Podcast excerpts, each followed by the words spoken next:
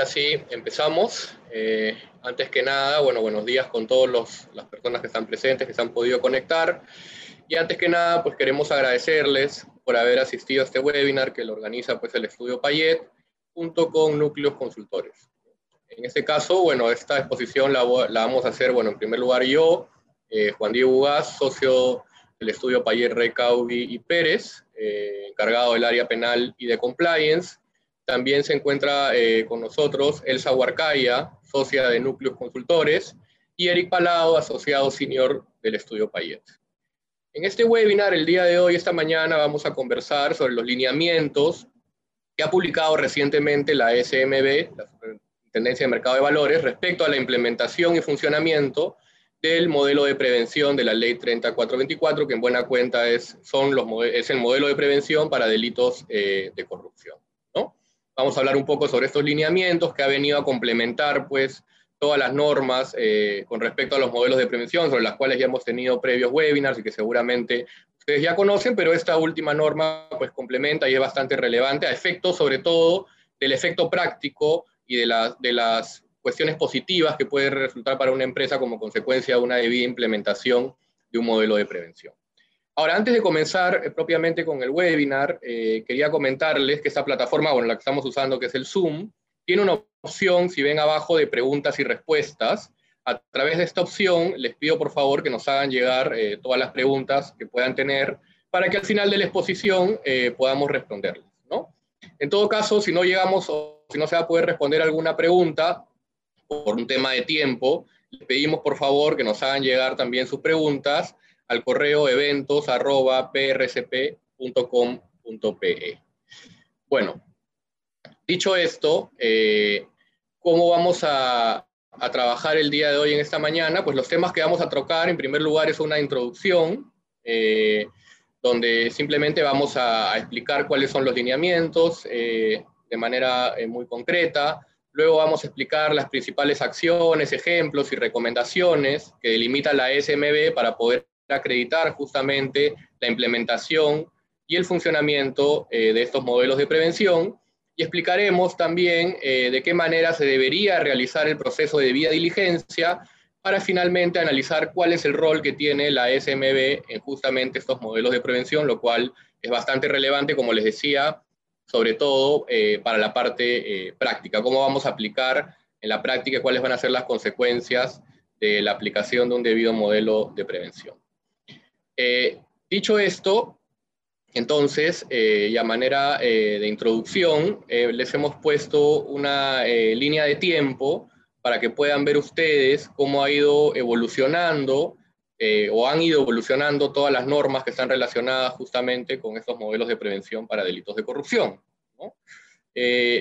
bueno, esto se inicia a raíz de una serie de discusiones ha tenido el Estado, para la cual nos convocaron algunos abogados también incluso, para poder opinar sobre esta posibilidad de que las personas jurídicas puedan tener una responsabilidad penal y pues, como consecuencia de ello también la posibilidad de que puedan ser eximidos de responsabilidad si es que tienen una debida implementación de un modelo de prevención. Esto se inicia eh, con la ley 3424 en el año 2016. Eh, que habla de responsabilidad administrativa de las personas jurídicas, pero en realidad en la práctica es responsabilidad penal que va a ser vista en una investigación penal con un fiscal penal y con un juez penal. Posteriormente, eh, ya en el año 2017 y después en el año 2018, se van ingresando una serie de delitos, porque la primera versión, digamos, de esta responsabilidad penal de las personas jurídicas solamente incluía el cohecho activo transnacional, que es un delito que en realidad en la práctica, pues, casi que nosotros no hemos visto, ¿no? Pero posteriormente, y esa es la tendencia, a través de estas normas del 2017 y el 2018, pues se han ido aumentando cada vez más delitos como el cohecho activo genérico, cohecho activo específico, lavado activo, financiamiento del terrorismo, la colusión incluso y el tráfico de influencias.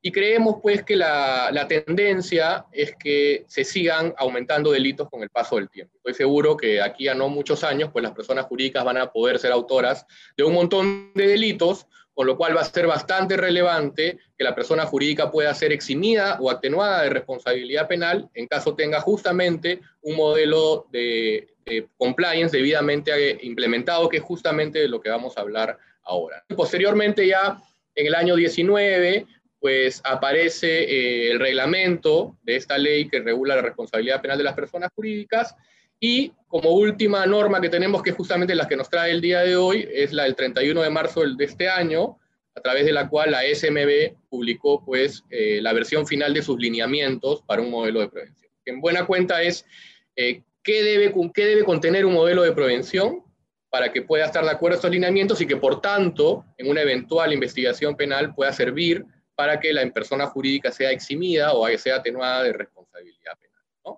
Entonces, ¿qué son estos lineamientos? Son los que vamos a hablar hoy de manera general. Tenemos que estos lineamientos pues, son una guía referencial elaborada por la SMB para que justamente se implemente y se dé funcionamiento del modelo de prevención. ¿no? Ya Eric va a hablar de esto más adelante, pero no basta pues con que la empresa tenga un modelo de prevención encarpetado, realizado y guardado pues en un cajón y que no se le dé uso, ¿no? Esto tiene que estar debidamente implementado y en funcionamiento y para eso está la SMB, justamente para darle una autorización a este modelo de prevención. De hecho, eh, cuando se dé la investigación penal, la Fiscalía va a pedir un pronunciamiento a la SMB justamente con respecto a si este eh, manual de prevención está debidamente implementado. Y al final del día el fiscal justamente se va a basar en lo que diga la SMB para ver si es que efectivamente atenúa o, da la exención de responsabilidad penal a las personas jurídicas. Entonces, estos lineamientos también establecen ejemplos, acciones, recomendaciones, ¿no? que deben tener en cuenta las personas jurídicas al momento de implementar, como decía, poner en funcionamiento su modelo de prevención. Entonces, como vamos a ver, estos lineamientos son de suma importancia para las personas jurídicas que ya cuentan con un modelo de prevención y para las que decidan obviamente implementarlo voluntariamente, porque como todos sabemos aquí, la implementación del modelo de corrupción en temas, de prevención en temas de corrupción es voluntaria, es como un seguro de auto, lo puedes tener, y el día en que tengas un problema, pues seguramente te va a salvar. Entonces, para las personas que ya lo tengan, las personas jurídicas o las que deseen implementarlo, lo que vamos a explicar el día de hoy es bastante relevante porque van a saber ahora qué es lo que debe tener este manual de prevención para que en la realidad, que es para lo que está hecho, pueda servir para eximir la responsabilidad o atenuarla en caso se genere una investigación penal que vincule a la compañía.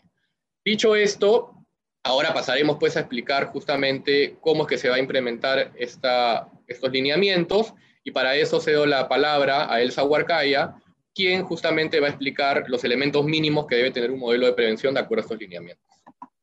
Bien, eh, muchas gracias Juan Diego, buenos días a todos. Eh, bueno, soy Elsa Huarcaya, Realmente espero que todos estén muy bien y gracias por acompañarnos esta mañana.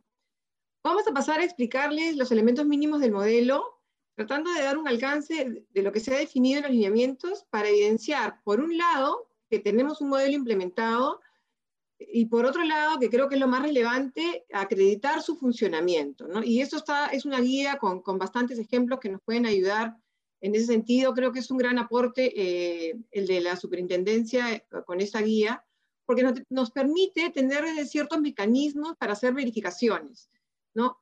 Si bien son recomendaciones y ejemplos de buenas prácticas, cada empresa va a definir lo que debe implementar. No quiere decir que uno tenga que cumplir con absolutamente todo lo que está eh, descrito en el lineamiento, ¿no?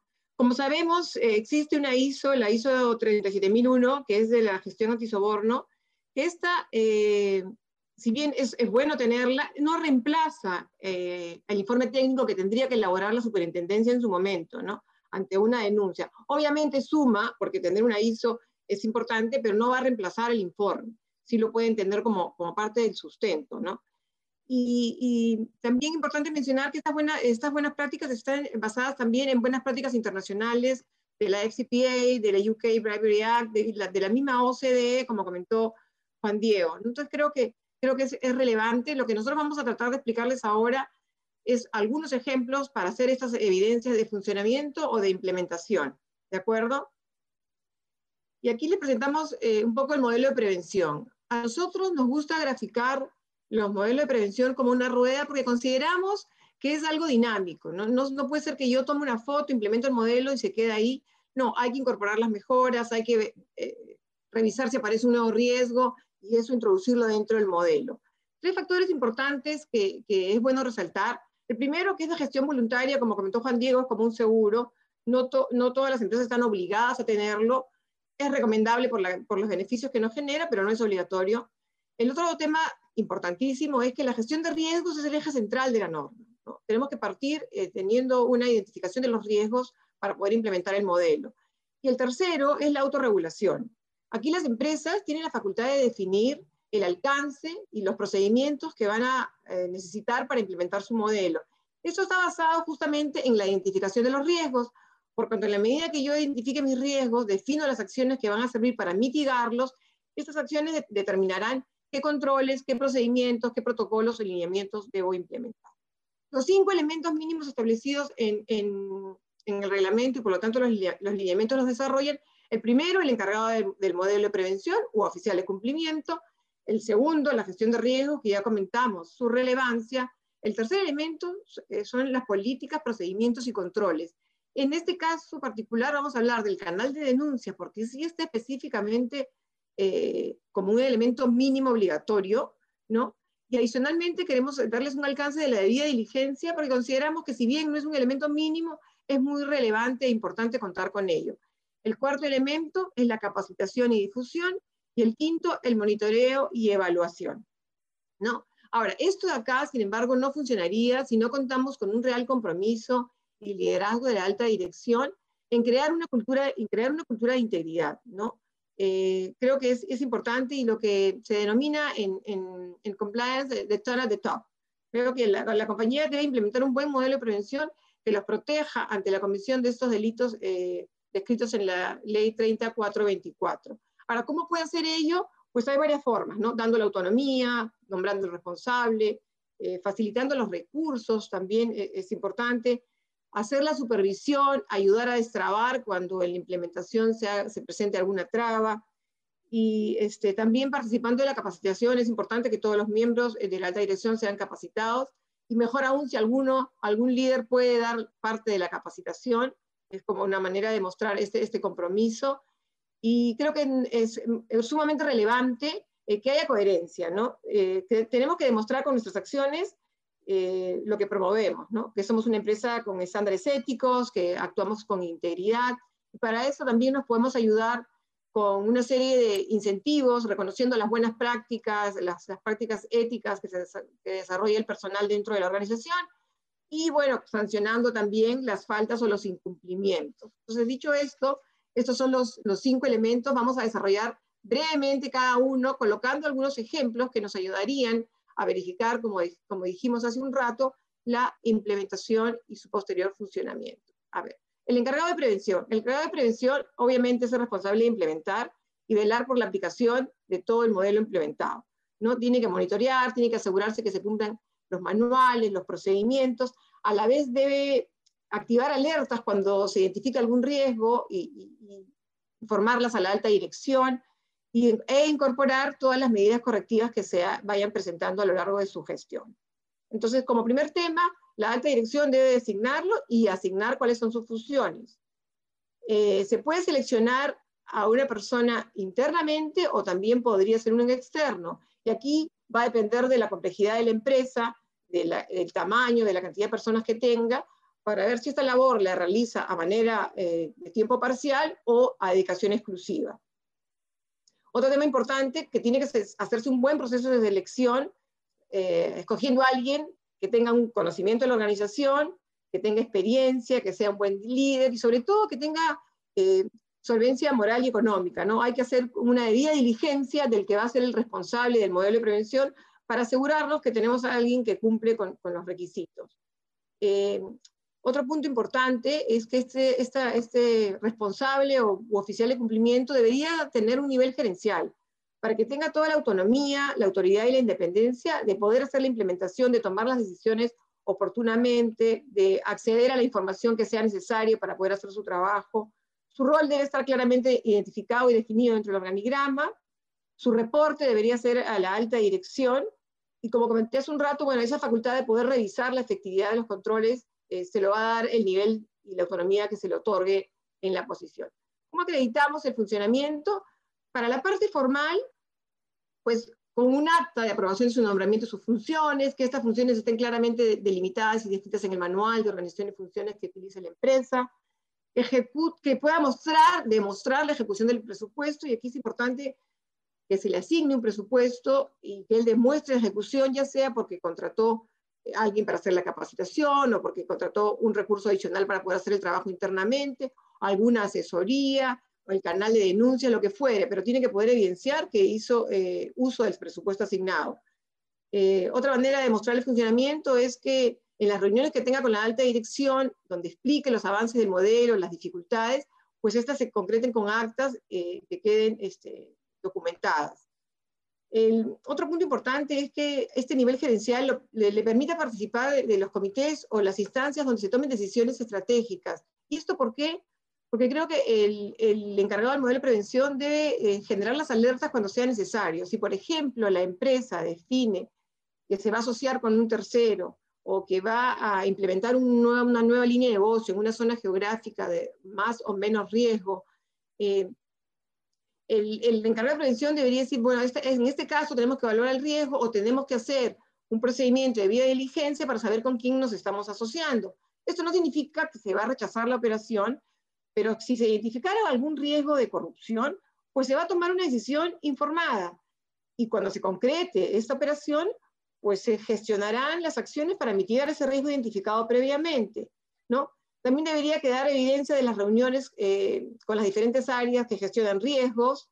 Eh, debería recibir capacitación específica para ir perfeccionando su conocimiento del tema e irse profesionalizando cada vez más. Y otro tema importante es que se evalúe su desempeño, ¿no? para garantizar que está cumpliendo con el encargo y retroalimentarlo. El segundo elemento es la gestión de riesgos. Aquí no vamos a pasar a, revisar el detalle de lo que es la gestión de riesgos, pero solamente a manera de información. Es la gestión de riesgos es un, sistema, es un conjunto sistemático de acciones que realiza una empresa, ya sea para prevenir, reducir y controlar, en este caso puntual, los riesgos de corrupción eh, más relevantes. ¿De acuerdo?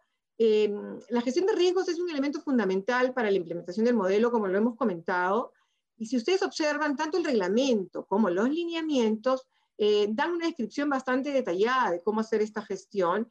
Está eh, basada en la ISO 31000 también, ¿no? Pero, eh, ¿por qué es importante? Porque resulta imprescindible identificar los riesgos para que el modelo que se implemente sea un modelo a la medida de cada organización, ¿no? Y los controles que van a salir como parte de las acciones de mitigación pues van a estar basados justamente eh, en, los riesgos exclusivos y específicos que tiene la empresa. Entonces, ¿cómo podemos demostrar que hemos implementado teniendo una política o un manual donde se establece el detalle de cómo va a ser el proceso de riesgo, ¿no? Eh, que se designe al responsable de hacer esta gestión de riesgo y también quién va a ser la instancia que va a supervisar. Y acá es importante mencionar que el, el responsable de, la gestión de riesgo va a coordinar con todos absolutamente eh, todo el proceso, ¿no? Y van a haber diferentes dueños de riesgos a lo largo de la organización en función a los procesos que administran. Este, estas políticas deberían contemplar los criterios para determinar la probabilidad, el impacto, la metodología que se ha seguido para hacer esta, esta identificación y evaluación. Eso debería estar documentado eh, en estas políticas. Después, ya cuando estamos en la etapa de mitigación, pues vamos a ver qué políticas y procedimientos deberían quedar plasmados dentro de la matriz de riesgos que deberían implementarse, ya sea para procesos de mayor riesgo o áreas más expuestas a estos riesgos de corrupción, ¿no? Y también eh, qué controles se van a implementar, ya sean controles preventivos, de detección o controles, controles correctivos. ¿no? ¿Cómo, ¿Cómo ahora evidenciamos un poco el funcionamiento? En la parte formal, teniendo un acta donde se apruebe este manual o política o lineamiento, donde formalmente se nombre el responsable con sus funciones y estas funciones sean incorporadas. También eh, dentro del proceso de gestión de riesgos, si se hace a través de talleres, entrevistas, debemos dejar documentado todo este proceso y la trazabilidad, las actas de reuniones que se realizaron, la participación de, los, de quienes participaron en cada taller de riesgo, y, y tener todo esto documentado y custodiado para poder demostrar de alguna manera que hemos hecho la gestión. Eh, el documento que va, a determinar eh, que hemos hecho la gestión de riesgo va a ser una matriz, ¿no? Va a ser una matriz que, como les comentaba, tiene que quedar con toda esa documentación para poder hacer la trazabilidad. Y esta matriz debería presentarse en la instancia de la alta dirección, donde ahí se presentará, se, serán las consultas, estas serán aclaradas pero debe traer evidencia de que fue presentada y aprobada, ¿no? Y como decíamos, eh, ya en la etapa de mitigación deberíamos describir ahí algunos de los controles eh, financieros y no financieros que, han sido, que se deberían implementar o que han sido implementados como resultado de las acciones de mitigación y deberíamos poder demostrar eh, la evidencia del control. Y entre controles financieros podemos hablar de restricciones para el manejo de efectivo, eh, control en los pagos, eh, límites en las aprobaciones, manejo de caja chica. Como controles no financieros, pues la debida diligencia a terceros es un tema importante, la segregación de funciones, eh, para el pago de una factura, la acreditación del bien o servicio antes de realizar el pago. Hemos identificado en algunas oportunidades que se pueden hacer consultorías que no tienen una evidencia de haberse realizado y podría ser esta una manera de ocultar algún tipo de pago indebido, por lo tanto es bien importante tener eso y este, con controles duales, con segregación de funciones, ¿no? Eh, la doble firma en los contratos también es otro mecanismo que ayuda, o utilizar el procedimiento de licitación para contratar eh, proveedores. Pero esto eh, deberíamos hacerlo, evidenciarlo a través de autorías preventivas, ¿no? Tenemos que probar, primero, que el control existe, y segundo, que el control está siendo efectivo. Y eso es, eso es bien, bien importante.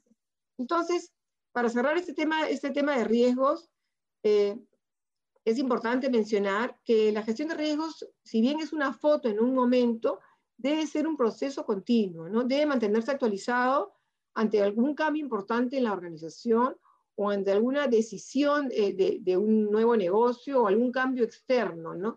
Y creo que hoy día, incluso, la, eh, incluso los lineamientos lo contemplan, esta nueva situación del COVID-19 eh, nos estaría invitando a volver a evaluar los riesgos, porque si en esta nueva situación se ha presentado un riesgo nuevo que no habíamos identificado, pues deberíamos estarlo gestionando.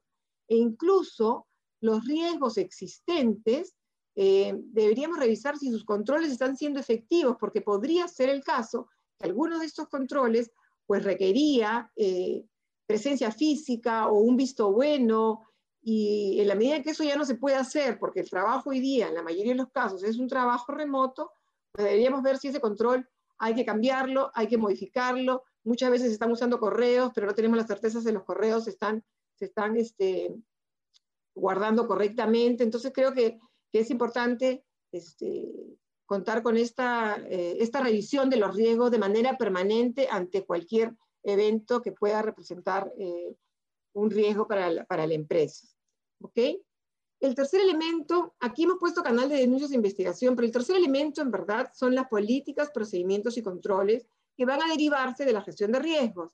Sin embargo, vamos a dar una explicación eh, básicamente eh, del canal de denuncias porque este sí está definido como un elemento mínimo. O sea, implementemos un modelo de prevención, de todas maneras deberíamos contar con un canal de denuncias y un procedimiento de investigación. ¿no? Entonces, ¿cómo evidenciamos eh, el hecho de tener un, canal de denuncias? Pues bueno, para evidenciar la implementación tiene que haber un responsable del canal y del procedimiento de la investigación. Eh, podemos poner a disposición distintos canales, líneas telefónicas, correos, accesos a través de la página web, presenciales, obviamente cada vez menos eh, factible, pero también son viables. Puede ser uno o varios, ¿no? Eh, y esto también va a depender de, la complejidad y el tamaño de la empresa. Deberíamos plasmar todos los lineamientos acerca del canal de denuncia, de cómo funciona, eh, dentro de un protocolo, ¿no? Donde se garantice la reserva el anonimato del denunciante, se garantice confidencialidad a lo largo de todo el proceso y sobre todo que haya ausencia de represalias. Muchas veces eh, los colaboradores no se animan a denunciar por temor a que se sepa o porque alguien tome alguna acción en contra. Eh, también deberíamos haber definido una política o un protocolo que nos permita acceder a los equipos informáticos que se le han entregado al colaborador o a los medios de comunicación ante una denuncia y tengamos que intervenir sus, sus equipos.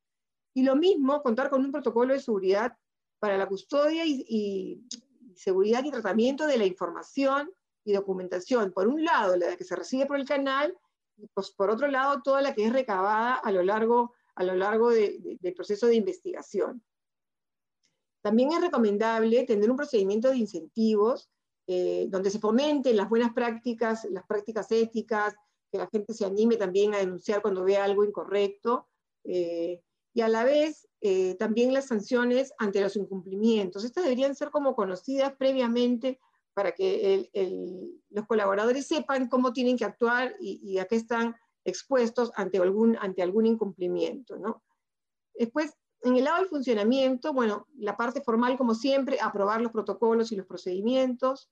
Eh, acá es importante que, si bien el responsable puede ser interno o externo, es recomendable que no sea el mismo del encargado de prevención, esta es una recomendación, siempre hay que evaluar la situación de la empresa y la complejidad que tiene eh, de tener estos recursos adicionales, pero, es, una, recomendación. Debemos tener y poder demostrar que tenemos el detalle de absolutamente todas las denuncias que se están registrando, codificadas, ¿no? también las evidencias de, de, las investigaciones realizadas, con todo el levantamiento de la documentación que se realizó, las entrevistas que se realizaron, y si por casualidad tercerizamos el proceso, porque en verdad es común que se pueda tercerizar el canal de denuncias y también el procedimiento de investigación, pues aquí deberíamos tener un contrato con, el tercero que se va a hacer cargo, con el proveedor, y con, de conocimiento previo cuáles son los procedimientos que se aplicarían, ¿no? Eh, deberíamos emitir informes periódicos a alguna instancia definida dentro de la organización, si hay un comité de ética podría ser esta la instancia donde se revise, eh, u otra instancia definida, donde también se debería revisar em, las sanciones que se van a aplicar, ¿no? el, resultado de la investigación, e, etcétera, ¿no? que quede evidencia de que esa revisión se ha hecho en una instancia como esa y que no sea el encargado, el responsable del canal, en definir las sanciones que se van a adoptar. Eh, como comentamos que era necesario poder intervenir los equipos en alguna situación, pues deberíamos contar de antemano con un consentimiento informado, por un lado para el tratamiento de los datos y por otro lado para intervenir los eh, medios de comunicación y los equipos. ¿no? Eh, se debe llevar también detalladamente el registro de las medidas disciplinarias que se han adoptado, las sanciones que se han impuesto. Si hemos hecho alguna denuncia ante la autoridad también deberíamos dejar evidencia y llevar un registro y también, obviamente, en el lado positivo, todos los incentivos que se hayan otorgado. Esto nos va a ayudar eh, como una evidencia de cómo promovemos también eh, el, modelo, el modelo de prevención.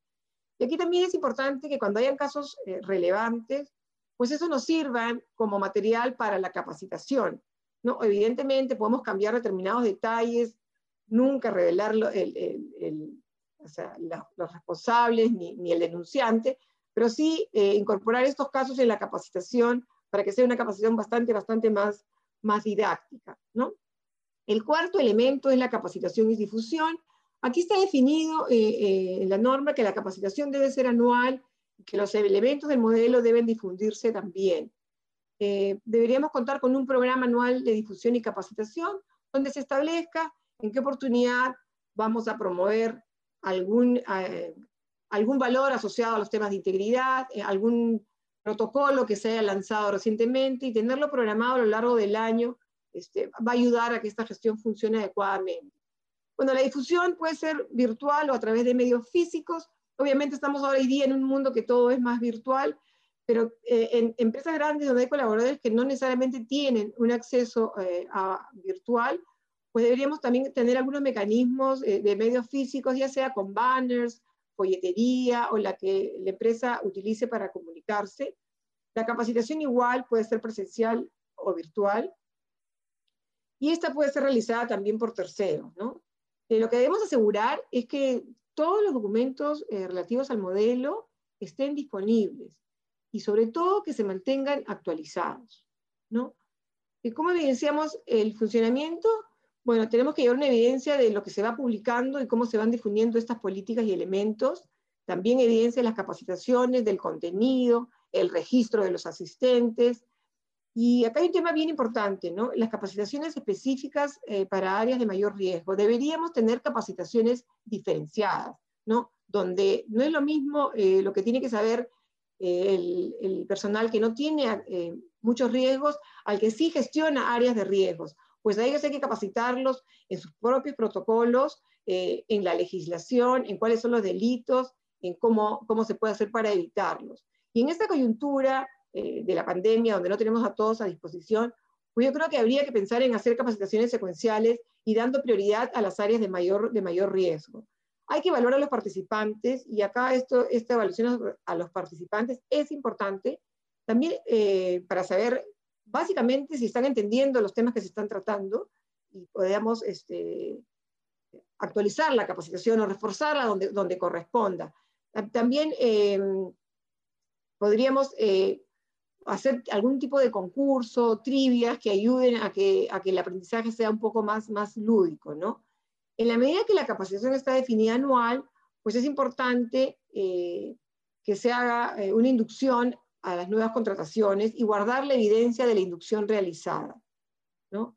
si tenemos un programa de capacitación, debemos registrar cada vez que hagamos una acción dentro del programa para que quede una evidencia y tener una revisión de los medios de difusión que hemos puesto a, a disposición del, del, público, ¿no? Eh, y esto deberían, deberíamos saber quiénes están accediendo, eh, por qué, eh, cuántas personas acceden, con, qué frecuencia, para ver si realmente estamos difundiendo adecuadamente el modelo.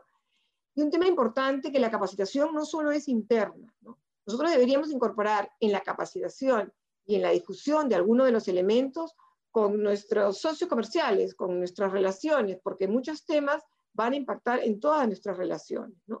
El material de la capacitación debe actualizarse ante cualquier cambio significativo, dejar evidencia de esa actualización para este, capacitar eh, nuevamente al personal. Y el quinto y último elemento es el proceso de monitoreo y evaluación. El monitoreo se realiza con el objetivo de asegurar el, correcto funcionamiento del modelo, la efectividad que está teniendo, eh, de las medidas que se han adoptado eh, para mitigar los riesgos y incorporar, e incorporar las mejoras producto de, esta, producto de esta revisión o de alguna falla que se haya identificado. ¿no?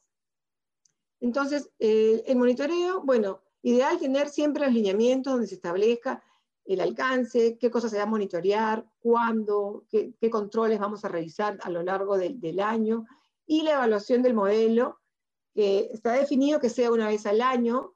Esta podría realizarse internamente o por un tercero. Si contamos con un área de auditoría, pues el área de auditoría tiene que tener un procedimiento, evidentemente, para este fin, pero también debería evidenciarse que lo ha incorporado dentro de su planificación anual. Eh, otro tema importante es que debemos ver la manera de que se garantice que se va a poder acceder absolutamente a toda la información necesaria para poder emitir una evaluación totalmente veraz. Lo, que más, lo que más queremos nosotros es que se evalúe el modelo realmente en lo que está sucediendo para que nos ayude a incorporar las mejoras. ¿no? Este, y bueno, es una recomendación también que haya alguna otra instancia, tipo un comité, que supervise el modelo para posteriormente informarlo a la alta dirección. Y el funcionamiento pues lo haríamos con eh, la parte formal, siempre con las aprobaciones eh, de los procedimientos eh, formalmente. la, alta dirección debería aprobar el plan, el plan anual con el detalle de las actividades que se van a realizar a lo largo del año para monitorear el modelo. si tengo tablero de control, pues debo dejar evidencia de cómo estamos revisando los indicadores que se han definido. Si, pues, si, contamos con un área de auditoría, pues el área de auditoría evidentemente va a emitir un informe con recomendaciones. Y lo importante aquí, aparte del informe, es que podamos evidenciar que todas esas eh, observaciones, acciones de remediación o medidas correctivas han sido implementadas. ¿no? Y al final, al final del periodo, pues deberíamos eh, presentarles un informe anual a la alta dirección con todas las eh, acciones que se han implementado a lo largo del año, el requerimiento del presupuesto o la ejecución del presupuesto, todo lo que esté asociado al funcionamiento del modelo en, el periodo, ¿no? Entonces, eh, para cerrar y, darle el paso a Eric, eh, solamente resumiendo, eh, queda claro y también, como lo dijo Juan Diego, que ahora el modelo hay que demostrar no solo que está implementado, sino que está funcionando. Y eso es importante, hay que revisar si estamos cumpliendo, ¿no? Muchas veces hemos encontrado que tenemos los documentos elaborados muy bien, pero en la medida que estos no se desarrollaron integrados a los procesos de negocio, eh, o terminan de, de, lado, no se utilizan o se utilizan parcialmente. Entonces, eh, esta guía nos puede ayudar a, hacer las cosas correctamente. ¿no? Si bien la guía es referencial, eh, consideramos que es, es una, una, buena ayuda. Así que yo los invito a que revisen estos lineamientos. Si ya tienen un modelo operando, pues pueden darse, eh, pueden hacer una revisión para asegurar que están funcionando y tomar las acciones correctivas. Y si no lo tienen todavía, si no han implementado este modelo, pues esta es una buena oportunidad para ello. ¿No? Y para, para cerrar, yo creo que si bien contar con un modelo de prevención implementado tiene una serie de beneficios y como hemos dicho, puede eximir la responsabilidad de la persona jurídica eh, o ser un atenuante ante la comisión de, de los delitos descritos en, en, la ley 3424, creo que tampoco debemos perder de vista que tener un modelo de prevención nos ayuda a hacer empresas más íntegras, ¿no? a actuar siempre de la manera correcta, que con todos estos protocolos, procedimientos, lineamientos, aprendamos a hacer las cosas bien porque es lo correcto.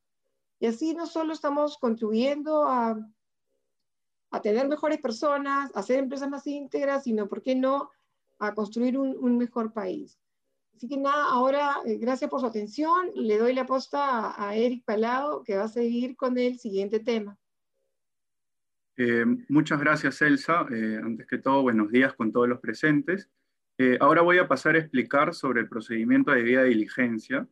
Eh, este procedimiento ha sido analizado por primera vez en los lineamientos, ya que en el reglamento de la ley 3424 no se hizo un desarrollo sobre este tema. si bien la debida diligencia no es un elemento mínimo del modelo de prevención, consideramos que es un procedimiento fundamental que debe realizar toda persona jurídica para prevenir los riesgos vinculados con terceros con los cuales se relaciona. Por esa razón es que nosotros, cuando implementamos los modelos de prevención a nuestros clientes, incluimos en este modelo de prevención el procedimiento de vía de diligencia, así como otros procedimientos que no forman parte de los elementos mínimos del modelo. Por poner un ejemplo, por, eh, las políticas de regalos y atenciones, las políticas de relacionamiento con funcionarios públicos, el código ética y otras políticas adicionales que son fundamentales para la prevención de delitos en una organización. Eh, por eso no, eh, nos parece acertado que en los lineamientos eh, se haya analizado el procedimiento de vía de diligencia, ya que a través de este procedimiento la persona jurídica puede conocer adecuadamente a sus clientes, a sus proveedores, a sus colaboradores, a sus contratistas, intermediarios, a sus socios comerciales e incluso también a las empresas con las que realice alguna reorganización societaria, como puede ser a través de una fusión o una adquisición. Es importante eh, tener en cuenta que este procedimiento no solo se debe realizar antes de iniciar la relación contractual, sino en todas las oportunidades que resulten necesarias. Por ejemplo, se recomienda ¿no? eh, realizar la debida diligencia cuando se tome conocimiento de algún hecho o noticia relevante que comprometa a algún tercero vinculado con la empresa. ¿no? Asimismo, eh, también es importante tener en cuenta que no todos los procesos de debida diligencia son iguales, ya que este proceso eh, debe realizarse de manera proporcional en atención a distintos criterios, eh, como son el riesgo de la actividad que realice la empresa, el tipo de relación que se va a tener con el tercero, eh, también tomando en cuenta el tamaño de la empresa y la complejidad de sus operaciones. Por esa razón, no será, por ejemplo, lo mismo evaluar a un proveedor que brinde un servicio puntual, ¿no? Que evaluar a una empresa con la cual queremos establecer un vínculo a largo plazo. En el primer supuesto, ¿no? Será necesario únicamente quizás realizar una debida diligencia simple, ¿no? Mientras que con el futuro socio de la empresa se tenga que realizar una debida diligencia reforzada, ¿no? Eh, normalmente en los procesos de debida diligencia se le requiere al tercero que indique si cuenta con un modelo de prevención, se le pide también información sobre los principales accionistas de la empresa, eh, sobre el grupo económico al que pertenece, se le solicita información financiera, se le consulta si se ha visto implicado en procesos penales vinculados a corrupción o lavado de activos, y además este, también se le consulta si, por ejemplo, eh, cuenta dentro de su personal con alguna persona expuesta políticamente, los llamados PEP, ¿no? Y también eh, si la persona jurídica cuenta de repente con algún software o puede revisar eh, las listas de sanciones internacionales, las llamadas listas negras, también es importante realizar ahí una verificación para ver de que el tercero no se encuentre inmerso en algún caso de corrupción o lavado de activos, tanto a nivel nacional como a nivel internacional. ¿no? Toda esta información que obtenga la persona jurídica eh, dentro del proceso de debida diligencia que realice, le permitirá tomar una decisión informada para poder iniciar eh, continuar o suspender las relaciones comerciales o contractuales con el tercero. Asimismo, eh, esto también le permitirá a la, persona jurídica eh, evitar vincularse con terceros que se encuentren inmersos en temas delictivos o algún otro tema que pueda dañar la buena reputación de la empresa. E incluso también ayuda a prevenir que, el riesgo de que la empresa se pueda ver implicada en un proceso penal que pudiera generarle algún tipo de responsabilidad penal. Eh, por ello, ¿no? este, reafirmamos que si bien este procedimiento de vía de diligencia no es un elemento mínimo del modelo de prevención, sí es de suma importancia que toda empresa lo tenga debidamente implementado. Más aún, ¿no? si es que eh, la Superintendencia de Mercado de Valores, la SMB, lo podría tener en cuenta al momento de evaluar el modelo de prevención. ¿No? Eh, por esa razón, eh, me parece acertado que la SMB haya brindado en sus lineamientos este, un análisis sobre el proceso de vía de diligencia que es de suma importancia y que se había dejado de menos, tanto en la ley como en el reglamento, un procedimiento que evidentemente coadyuva en la prevención de los delitos que regula la ley 3424. Eh, Elsa, siguiente lámina, por favor. Y bueno, ahora como, como último punto, eh, vamos a explicar el rol que tiene la SMB en los modelos de prevención. ¿no?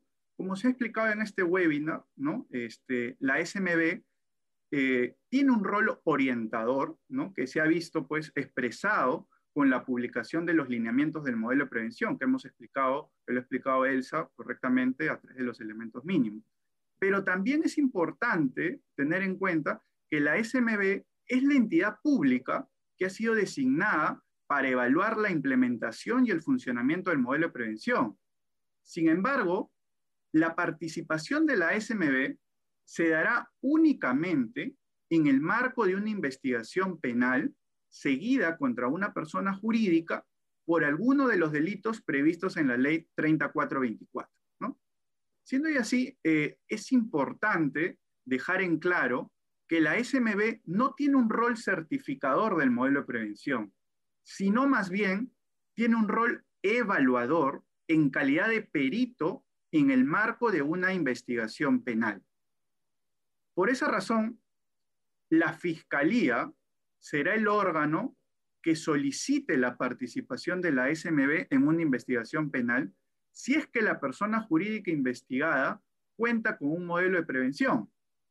En atención a ello, los lineamientos que ha publicado la SMB señalan que, si la, persona jurídica eh, debe informar a la Fiscalía que cuenta con un modelo de prevención, para que de esta manera la Fiscalía pueda solicitar a la SMB que realice una evaluación del modelo de prevención. Entonces, si la persona jurídica cuenta con un modelo de prevención, la Fiscalía le solicitará a la SMB que en un plazo de 30 días hábiles evalúe el modelo de prevención y emita un informe técnico en el cual deberá concluir si la persona jurídica tiene o no un modelo de prevención debidamente implementado y que funciona adecuadamente. Los lineamientos eh, señalan al respecto que el plazo que se le otorga a la SMB para la emisión de su informe técnico se computará desde la fecha que la Fiscalía notifique a la SMB con la solicitud y siempre y cuando esta solicitud contenga mínimamente la siguiente información. En primer lugar, debe contener los datos del fiscal que solicita la participación de la SMB y la emisión del informe técnico. Debe tener los datos de la persona jurídica que está siendo investigada. Debe estar también señalado el delito por el cual se investiga la persona jurídica y además, como último requisito, se dice que anexa a la solicitud que remite el fiscal, debe adjuntar copia de todos los documentos que haya presentado la persona jurídica para sustentar que tiene debidamente implementado su modelo de prevención y que el mismo funciona adecuadamente. ¿no? En ese sentido, el plazo de 30 días hábiles que tiene la SMB para emitir su informe técnico se computará desde el momento que la Fiscalía elabore correctamente la solicitud y además cuando la misma sea debidamente notificada a la SMB. Asimismo, eh, los lineamientos señalan que la SMB para elaborar su informe técnico podrá requerir a la persona jurídica información y documentación ¿no? sobre el modelo de prevención para que pueda revisar, eh, hacer una revisión documental si es que efectivamente la, la persona jurídica cuenta o no con un modelo de prevención. También podrá realizar visitas de inspección in situ a la propia empresa para poder revisar justamente cómo es que funciona el modelo de prevención en la empresa. Y además, también la SMB puede realizar entrevistas ¿no? a los colaboradores o incluso a los socios comerciales de la persona jurídica para poder recabar información adicional sobre el modelo de prevención. Eh, es importante eh, que tengamos en cuenta que los lineamientos que ha publicado la SMB ¿no? van a servir como referencia eh, a la SMB al momento que emita su informe técnico de evaluación del modelo de prevención. Eh, sin embargo, ¿no? este, los criterios fijados en los lineamientos no serán los únicos que tome en cuenta la SMB para elaborar su informe técnico. y bueno, además, un punto importante que también se señala en los lineamientos es que si las personas jurídicas cuentan con certificaciones ¿no? nacionales o internacionales sobre su, sobre su sistema de gestión de riesgos, como por ejemplo la ISO 31000, o por eh, el sistema de gestión de compliance, o el sistema de gestión antisoborno, la ISO 37001, nos dice la SMB que ello, estos estas certificaciones, por sí solas, no evidenciarán que el modelo de prevención ha sido debidamente implementado por la persona jurídica, lo que nos dice la SMB es que estas certificaciones serán valoradas conjuntamente con las demás evidencias que recabe la SMB dentro del proceso de evaluación que realice eh, sobre el modelo de prevención para la emisión de su informe técnico. Y para finalizar, eh, justamente como comentó al inicio Juan Diego, es importante eh, tener en cuenta que si el informe técnico que emita la SMB concluye que la persona jurídica cuenta con un modelo de prevención debidamente implementado y que funciona correctamente, la Fiscalía, en atención al artículo 18 de la Ley 3424, deberá disponer el archivo de la investigación penal que se haya iniciado contra la persona jurídica. Pero también es importante tener en cuenta que si el informe técnico concluyera lo contrario, vale decir, dijera que la empresa o, eh, no, no tiene debidamente implementado su modelo de prevención o no funciona adecuadamente, la fiscalía podrá utilizar ese informe técnico como un medio de prueba, ¿no? Para poder acreditar que la empresa no tiene debidamente implementado su modelo de prevención y de esta manera poder sustentar su imputación contra la empresa, ¿no? para demostrar que tiene responsabilidad penal en el proceso que se le sigue. Y bueno, con eso hemos concluido el día de hoy eh, con el webinar que hemos querido explicar a detalle todos los tópicos que tocan los lineamientos de la SMB. Y ahora eh, pasaremos a, responder las preguntas que ustedes han tenido a bien realizar por el aplicativo de Zoom. Muchas gracias. Bueno, muchas gracias Eric, muchas gracias Elsa. Eh, ahora vamos a pasar a responder algunas de las, de las preguntas que se han hecho. Una, pregunta, una primera pregunta es eh, dirigida a Elsa, ¿no? Si puedes definir el concepto de alta dirección, si se refiere a la gerencia general o al directorio.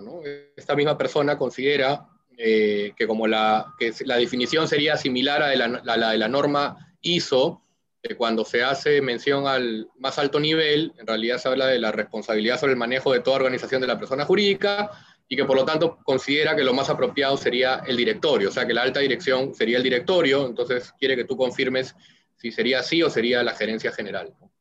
Es correcto, es correcto eh, lo que se está reportando, debería ser el directorio, ¿no? Eh, en, eh, en, todas las empresas que tienen un directorio, evidentemente, el compromiso tiene que venir desde, desde arriba y, este, el máximo órgano vendría a ser el directorio. Tiene la responsabilidad de participar directamente en la implementación del modelo y, es el directorio. Habrán empresas que no tienen un directorio, si son sociedades anónimas eh, cerradas, que tienen una gerencia general, pues en ese caso sí el rol lo va a asumir el gerente general. Pero la recomendación y lo que está definido es que si es que la empresa cuenta con un directorio, pues el directorio debe asumir este compromiso. Correcto. Ahora, hay otra pregunta eh, dirigida a Eric, eh, y es si el informe técnico resultara negativo respecto al modelo de prevención, ¿no? Entonces, ¿esto sería una prueba de cargo de la Fiscalía para acreditar un defecto en la organización? sí, efectivamente. Si, si el, el, informe técnico concluyera que, que la empresa no tiene debidamente implementado un modelo de prevención, efectivamente eso demostraría pues que no ha, habido una debida organización de la empresa porque no tiene debidamente implementado un modelo de prevención. Entonces, en ese caso, la empresa no podría acceder al eximente de responsabilidad penal. Pero yendo sobre ese punto del informe técnico, eh, teniendo en cuenta que el informe técnico de la SMB eh, es una suerte de una pericia, ¿no? Y que podría también, este, es una persona natural, finalmente quien lo evalúa, podría también eh, no analizar correctamente que está debidamente implementado el modelo de prevención, se recomienda que en estos casos, estando en el marco de un proceso penal, que también la persona jurídica, si está dentro de sus posibilidades, pueda realizar una pericia de parte, ¿no? En la cual un perito especialista en temas de compliance, específicamente en la implementación de modelos de prevención, también en forma paralela al trabajo que realiza la SMB, pueda ¿no? realizar un, análisis sobre el modelo de prevención que, que tiene la empresa y pueda concluir si el mismo está debidamente implementado. Imaginemos que la SMB dijera que la empresa no lo tiene debidamente implementado y nuestro perito, desde su óptica, dice que sí, que estas políticas, procedimientos que tiene el modelo de prevención cumplen con mitigar y prevenir correctamente los riesgos asociados a la empresa. Entonces, eso le serviría a la empresa para defenderse también en el proceso penal, ¿no? Y podría haber una suerte de un debate pericial en un eventual juicio oral, en el cual el perito de parte de la empresa sustentará ante el juez penal por qué es que la empresa sí tiene debidamente implementado un modelo de prevención y finalmente será el juez el que decida a qué pericia le da un mayor valor, ¿no? Podría ser que el juez también desde su perspectiva considere que la empresa sí lo tiene debidamente implementado, ¿no? En base al análisis que realiza el perito de parte y de esta manera el juez podría incluso absolver a la persona jurídica en el eventual proceso penal que se cuente. Ok. Eh, Elsa, tengo una pregunta para ti. Respecto a las capacitaciones del personal que gestiona el modelo de prevención, ¿cuál sería la periodicidad apropiada y si estas capacitaciones deben ser especializadas o no deben ser especializadas? A las personas que gestionan el modelo. Eh, en verdad no hay una definición específica, lo único que establece es que la mínima es una vez al año, pero eh, definitivamente eh, es recomendable que estas capacitaciones tengan una mayor periodicidad cuando tenemos una empresa que tiene eh, identificados diferentes eh, riesgos y se hace necesario eh, un mayor y mejor conocimiento. ¿no? La recomendación es anual. Si ustedes me preguntan, a mí me parece que la, gente que está especializada en el tema debería por lo menos recibir una capacitación este, cada tres o cuatro meses en la medida en que se vayan presentando nuevas situaciones que deben ser reforzadas e informadas. Y lo mismo con la difusión, ¿no? Eh, a veces cuando implementamos un modelo de prevención tenemos un montón de, documentos y cosas eh, que requiere conocer el personal y no es práctico lanzar todo junto, ¿no? La recomendación es ir sacando lineamientos, eh, difundiendo lineamientos gradualmente y en función a los públicos, al público de, de, interés, porque no todos tienen que recibir la misma capacitación. Pero por un lado, la capacitación debe tener una mayor periodicidad donde la empresa tenga una mayor complejidad y, sea necesario. ¿no? Yo considero que lo mínimo debería ser cada, cuatro meses, cada tres meses. Y para el resto del personal, debemos asegurar de hacer una difusión del modelo, de hacer una difusión adecuada. Hay un mecanismo para asegurar que está funcionando y que la gente está entendiendo y ha incorporado los protocolos en la práctica, es hacer evaluaciones inopinadas al personal. Escoger tres, cuatro, cinco, depende del tamaño de la empresa, de las personas, y hacerles algunos cuestionarios, entrevistas, y con eso vamos a tener información de cuánto realmente están entendiendo y dónde habría que hacer un, refuerzo, ¿no? Porque la idea de este modelo es que quede incorporado en, en, la operación diaria, que sea parte de la cultura, que la gente sepa cómo tiene que actuar. Y hay que ir midiendo y evaluando y tomando la temperatura de cómo vamos en ese sentido. Entonces, hacer evaluaciones inopinadas al personal, al personal más expuesto y darnos cuenta si realmente ha incorporado la práctica, si ha entendido correctamente lo que tiene que haber entendido, es un mecanismo que también ayuda. ¿no? Ahora, las capacitaciones pueden ser internas o externas, si es que tenemos los skills y el conocimiento internamente, puede ser un mix, ¿no? Eh, podría un externo dar la capacitación más general en tema de los delitos, de cómo se configuran los elementos del modelo de prevención, y después eh, una, una, capacitación interna donde ya capacites específicamente eh, los elementos de tu propio modelo y asocies a los riesgos que se identificaron en la empresa y que ese, ese, ese elemento o ese protocolo o ese procedimiento está sirviendo para mitigar ese riesgo. ¿no? Las personas tienen que entender que se hace para justamente mitigar los riesgos que, están, que existen. Perfecto, muchas gracias Elsa. Ya para ir terminando, eh, dos preguntas finales eh, para Eric. En primer lugar, si es que el informe técnico de la SMB es vinculante o no para la Fiscalía. Eh, bueno, en, lo que nos dice la norma es que eh, la, fiscalía, para poder formalizar una investigación preparatoria, requiere que haya un informe técnico de la SMB.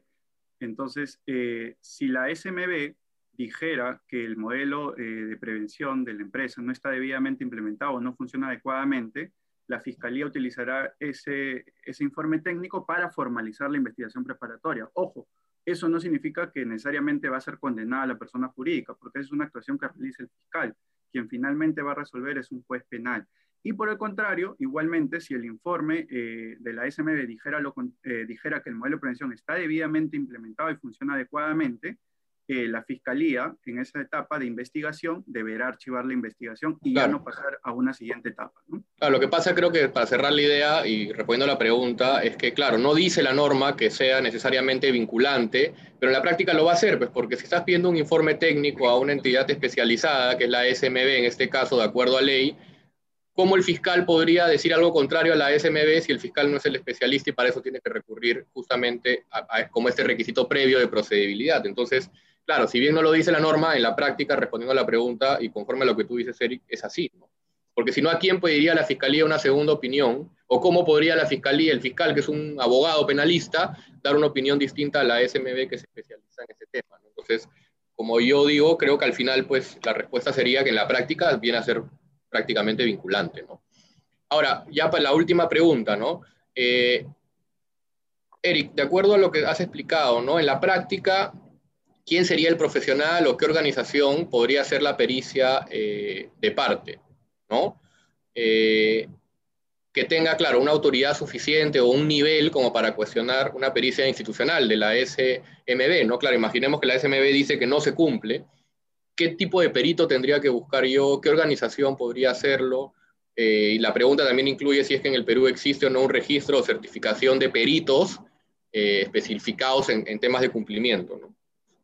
Un poco para Eric y Elsa también, si tú quieres complementar ahí algo en esa última pregunta. Sí, empezando por la última pregunta, eh, no hay un registro hoy por hoy de peritos especialistas en compliance y eso se debe específicamente a que este es un tema nuevo, ¿no? Al día de hoy no hay ningún proceso penal todavía ni una investigación iniciada bajo los alcances de la ley 3424 y seguramente se tendrá que formar pues a, a personas o un registro de peritos especializados en este tema. Pero lo que sí hay es, eh, son instituciones, ¿no?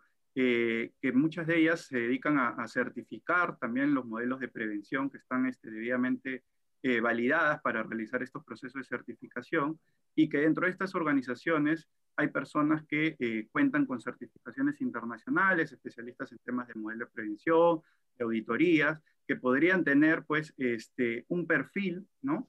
adecuado para eh, poder evaluar el modelo de prevención y que no vaya a ser cuestionado por la fiscalía ¿no? en un eventual eh, proceso penal en el que digan que la persona que ha realizado la evaluación del modelo de prevención no sea una persona capacitada, no sea una persona que no tenga conocimientos en temas penales ni en temas de cumplimiento normativo. Entonces creo que deberíamos buscar eh, una institución o a una, persona que tenga las certificaciones internacionales sobre estos temas para que no pueda ser cuestionada su pericia en el proceso penal. Para complementar, Eric, sé que ya hay empresas que están empezando a hacer capacitaciones de peritos y probablemente eh, pronto tengamos ya eh, una manera de hacer una certificación de perito y ese perito con, las credenciales podría hacer la revisión y emitir opinión sobre la implementación de los modelos de prevención. ¿no? O sea, hay auditorías de cumplimiento, hay empresas que se dedican a certificaciones de cumplimiento y el tercer elemento podría ser eh, los peritos que hoy día no existen, como dijiste Eric, pero eh, en la medida que esto es algo nuevo, pero yo creo que ya está en proceso y, espero que pronto tengamos esos peritos en el país. Correcto. Bueno, eh, ya se nos ha vencido el tiempo. Quiero agradecerle a todos por su presencia. Por ahí creo que se nos va a quedar una o dos, o dos preguntas sin responder. Como les dije, lo pueden enviar al, correo electrónico que señalamos al comienzo, eventos.prcp.com.pe y gustosamente pues eh, les vamos a poder responder las preguntas. Cualquier consulta eh, que tuvieran con respecto a estos temas, eh, nosotros trabajamos con Elsa y con Eric ya hace mucho tiempo en la implementación de modelos de prevención, revisión de protocolos, etcétera. Así que estamos a la orden para cualquier eh, consulta que pudieran tener. Y nuevamente, eh, muchas gracias a todos por haber atendido a este webinar esta mañana y bueno, pues a cuidarnos todos mucho y esperar pues, que las cosas mejoren pronto. Muchas gracias a todos. Hasta luego. Gracias. Gracias. Hasta luego.